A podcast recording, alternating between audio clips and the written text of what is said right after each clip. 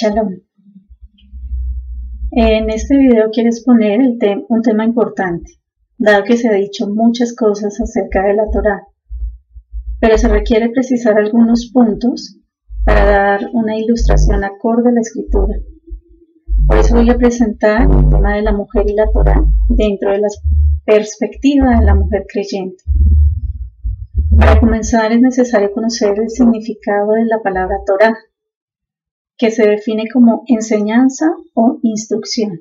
Viene de la palabra yara, que significa dar en el blanco. Por tanto, la Torah nos enseña, nos instruye para que podamos dar en el blanco en cuanto al cumplimiento de los mandamientos.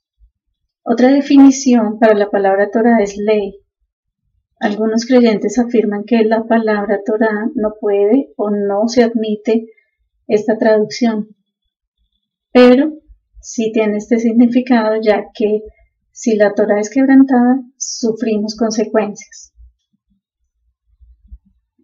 Vamos a mirar a quién fue entregada la Torah. Para esto nos trasladaremos al recuerdo de Ar Sinai, es decir, el monte Sinaí donde el Eterno dijo. Shemot, Éxodo 34, 27 al 32. Y le dijo también el Eterno a Moshe, escribe estas palabras por las cuales establezco el pacto contigo y con Israel. Y Moshe estuvo allí con el Eterno cuarenta días y cuarenta noches. Durante ese periodo no comió pan ni bebió agua, y escribió sobre las tablas las palabras del pacto, las diez palabras.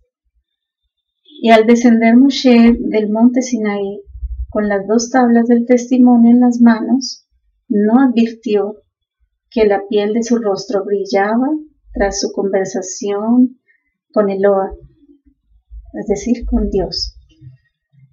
Y Aarón y todos los hijos de Israel Vieron que resplandecía la piel del rostro de Moshe y temieron acercarse a él.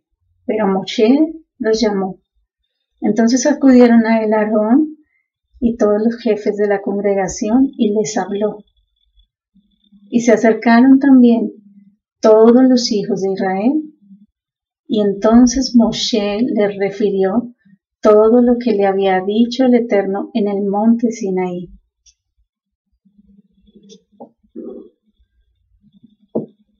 Entonces, ¿qué podemos ver de acuerdo a la escritura? Sencillamente que las instrucciones fueron entregadas en presencia de todos, hombres y mujeres. Por eso no existe división del pueblo en este sentido. Todos, sin excepción, escucharon las palabras escritas en tablas de piedra en el monte Sinaí. E inclusive el pueblo ya se había comprometido a cumplir lo que Eloa dijera.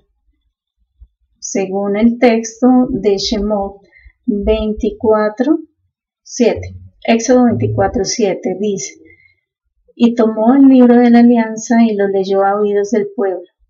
Y dijeron ellos, todo lo que mandó el Eterno haremos obedeciendo. En ese sentido, no es posible que acojamos o que nos acojamos mejor a enseñanzas que indiquen que la mujer está exenta de estudiar o cumplir con la Torah, ya que es la fuente de sabiduría y la guía para todo ser humano, tal como podemos leer en Teilim, Salmo 1, 2 al 3. Pero su complacencia está en la ley del Eterno, y en su ley medita de día y de noche. Será como árbol plantado por corrientes de agua que trae su fruto a su debido tiempo y cuyas hojas no se marchitan, y todo lo que hace prospera. Johanan Juan 5:39 dice, vivís investigando profundamente las sagradas escrituras, porque estás convencidos que en ellas está la promesa de la vida eterna. Y aún no os habéis dado cuenta que en ellas son las que dan solemne declaración acerca de mí. Esto lo dice Yeshua, el Mesías. Mm, ya despejando cualquier tipo de duda, miremos algunos pasajes explícitos para nosotras las damas, en lo que se evidencia el sentido de la instrucción. Entonces, dice Misley, Proverbios 31:30. La gracia es engañosa y vana la belleza, pero la mujer que teme al Eterno, esa será alabada. ¿De qué forma se teme al Eterno? Sencillamente obedeciendo sus palabras. Pero si no sabemos qué dice, ¿cómo lo haremos? Y ley. Lucas 10, 38 al 42. Y mientras ellos seguían su camino, el rabí, o sea, Yeshua, entró en cierta aldea, y una mujer de nombre Marta le dio hospedaje.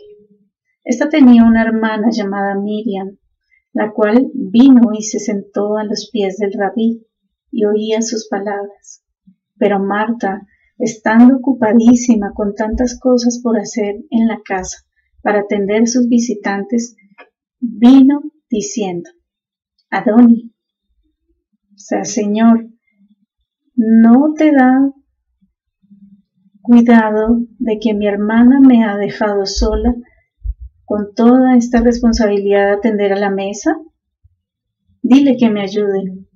Y el rabí respondiendo dijo, Marta, Marta, afanada y turbada estás por muchas cosas, pero una cosa es más importante y Miriam ha escogido la mejor parte y no le será quitada.